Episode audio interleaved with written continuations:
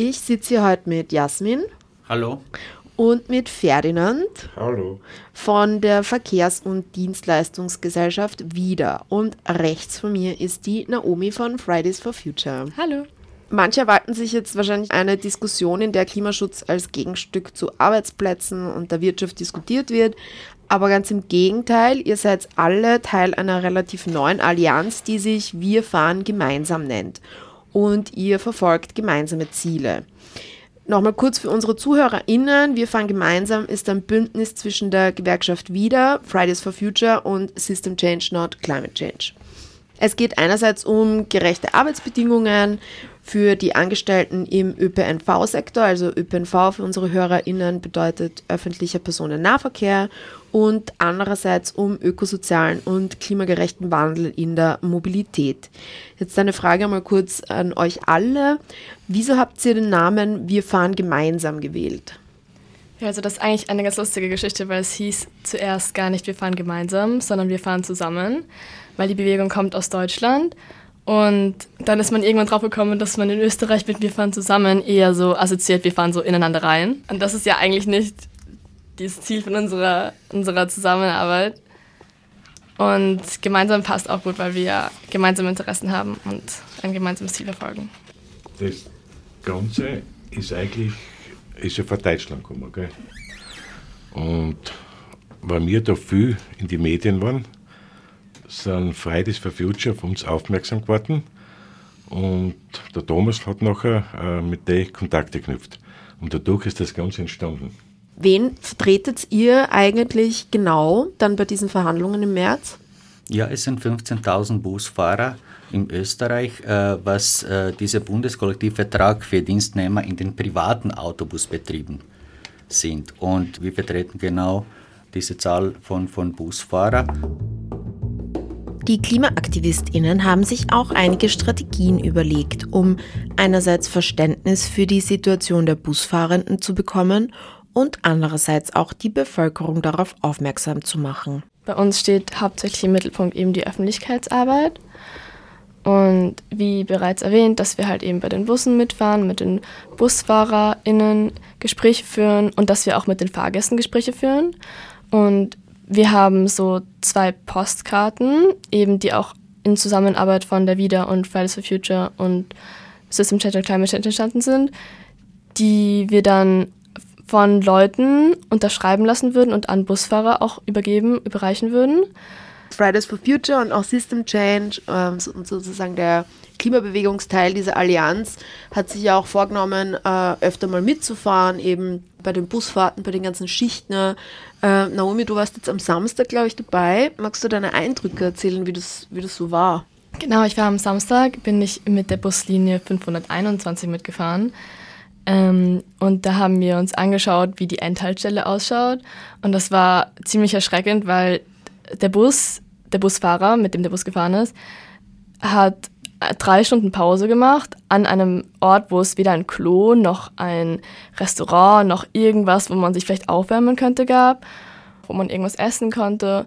Und man muss sich vorstellen, wenn man dort jetzt drei Stunden lang Pause macht, wie soll man das machen? Vor allem zum Beispiel auch, wenn man eine Frau ist wo soll man aufs Klo gehen, wenn man seine Periode hat oder wenn es Winter ist. Man darf den Bus ja nicht ähm, laufen lassen. Das heißt, es wird dann einfach ziemlich kalt werden im Bus oder wenn Sommer ist, es wird ziemlich heiß werden. Gab es dort irgendwas, wo man sich unterstellen kann? Zum Beispiel im Sommer, wenn es dann heiß ist, oder ist es einfach wirklich nichts? Den Bus gab es. Da gibt es gar nichts, weil da kann man es nirgends unterstellen. Mhm. Das ist ein Acker und weit und breit, da ist nichts. Ferdinand erzählt, wie sich die Pausen gestalten, wenn man gerade keine drei Stunden auf einem Feld warten muss. Bei den Ortsbedingungen, was ich erschrecklich finde, sind einfach, dass die Pausen 15 Minuten nur Pausen sind. Aber was kann man in 15 Minuten machen? In 15 Minuten kannst du gar nichts machen. Also die Pausen gehören normalerweise äh, unter 30 Minuten ist normalerweise keine Pause. Und das ist aber gang und geblich, dass da Pausen sind mit 15 Minuten. Und trotzdem wird ja dann, glaube ich, auch noch Pausenabzug gemacht. Da, genau, da wird die, der 15 Minuten Pausen abgezogen.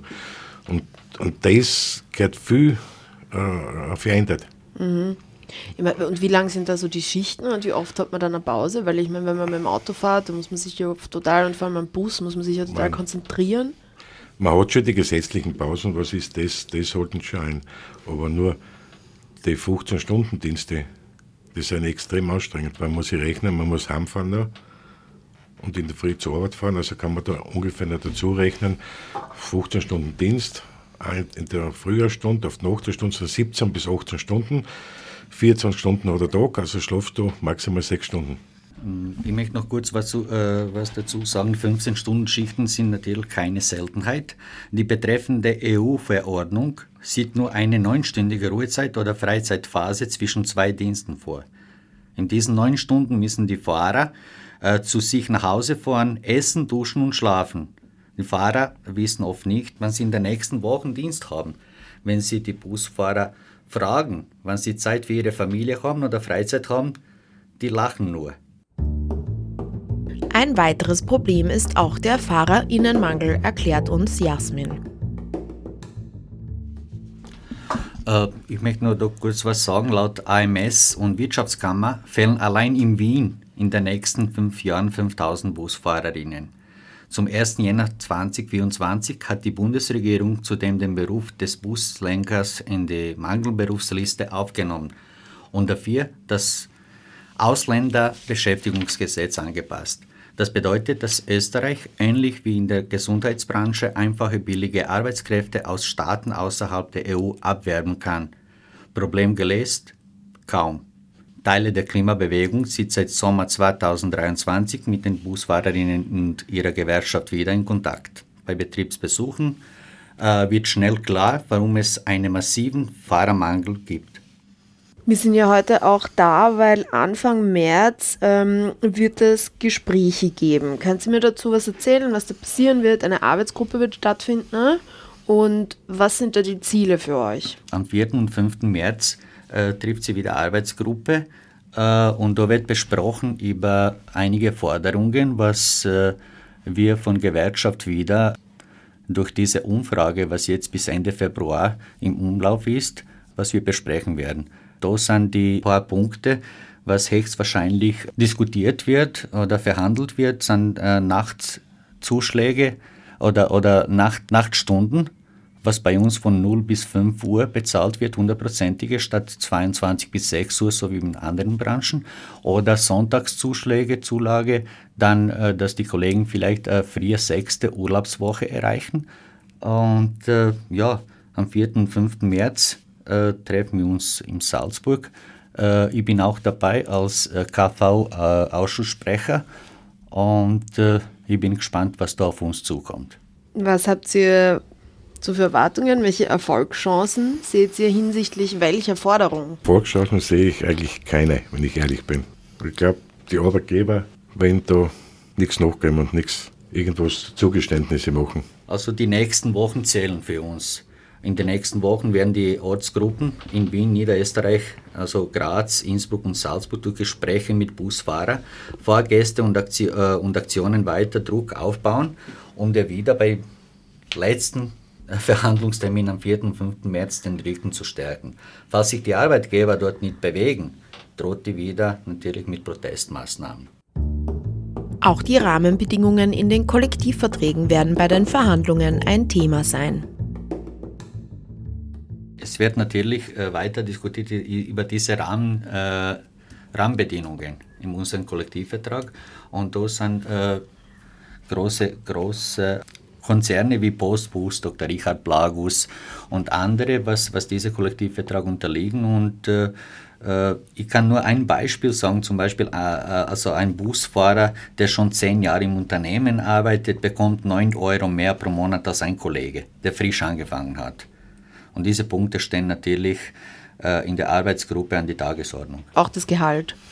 Ja, natürlich. Ja, ja. natürlich. Ja, die Kollektivverträge, zum Beispiel Graz-Linien, die haben eigenen Kollektivvertrag, Wiener Linien eigenen Kollektivvertrag, wo viele Sachen, äh, äh, wo vieles bezahlt wird, was bei uns nicht bezahlt wird. Also zu, zum Beispiel Sonntagszuschlag, was ich, äh, wo ich Informationen habe, dass du bei Wiener Linien etwas mehr, mehr bekommen, wenn sie Sonntag arbeiten gehen oder Nachtstunden, so wie bei Holdinglinien.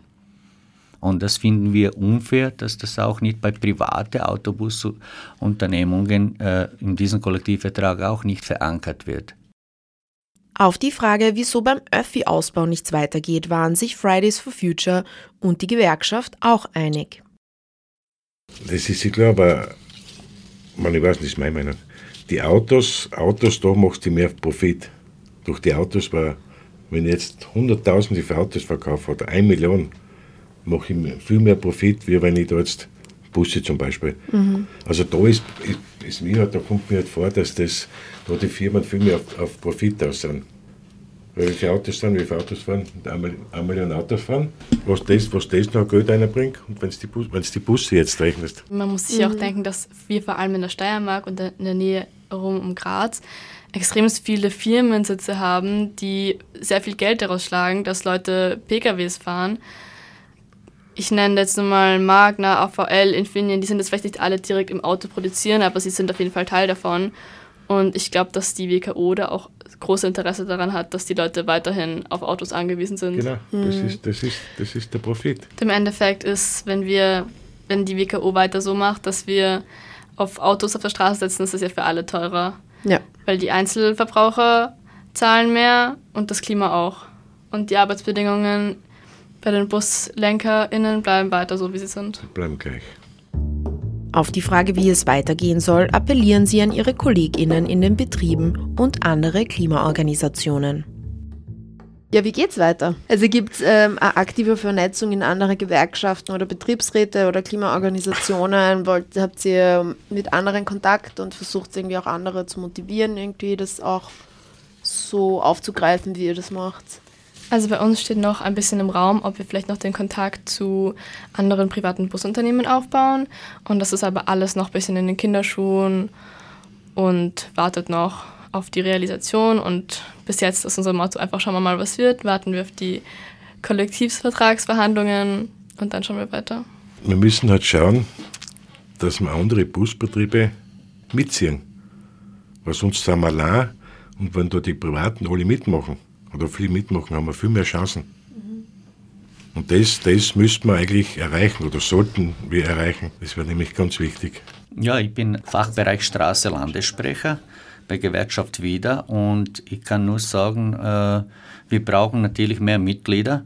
Wenn wir mehr Mitglieder hätten, hätten wir noch mehr Chance. Das heißt, gemeinsam sind wir stark und ich kann nur appellieren an unseren Kollegen, andere Betriebsräte von, von anderen privaten Busunternehmern, dass sie sie organisieren, dass sie einen Betriebsrat organisieren, dass sie äh, Leute äh, überzeugen, bei Gewerkschaft dabei zu sein und äh, wenn wir Mitglieder haben, dann haben wir mehr Chancen.